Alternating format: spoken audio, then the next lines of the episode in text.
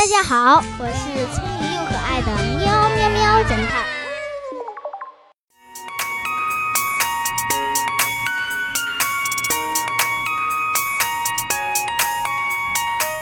这天，喵警官接到报案，说有人在家中自杀身亡。喵警官赶紧带助手小王赶到现场，只见死者躺在床上。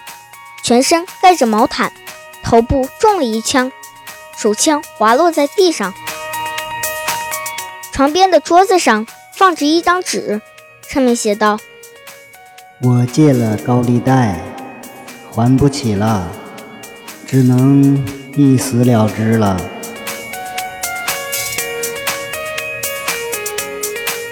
喵警官走到床边，掀开盖在死者身上的毛毯。看了一眼，对小王说：“又是一起伪造的自杀案。”小朋友们，喵警官根据什么判定这不是自杀的呢？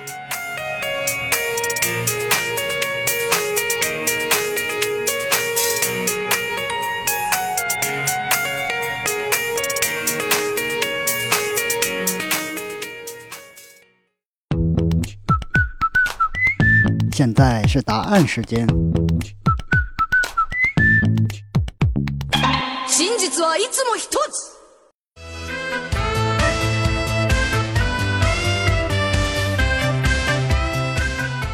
死者是头部中枪，如果是自杀，他拿手枪的那只手应该露在毛毯外边，而不是全身盖着毛毯。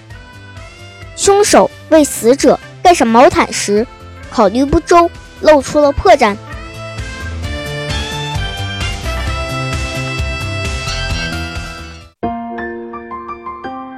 小朋友们，我的另一个专辑《十分钟儿童推理故事》，故事内容更长，也更有意思，还有很多知识点，可以点击我的头像查找哦。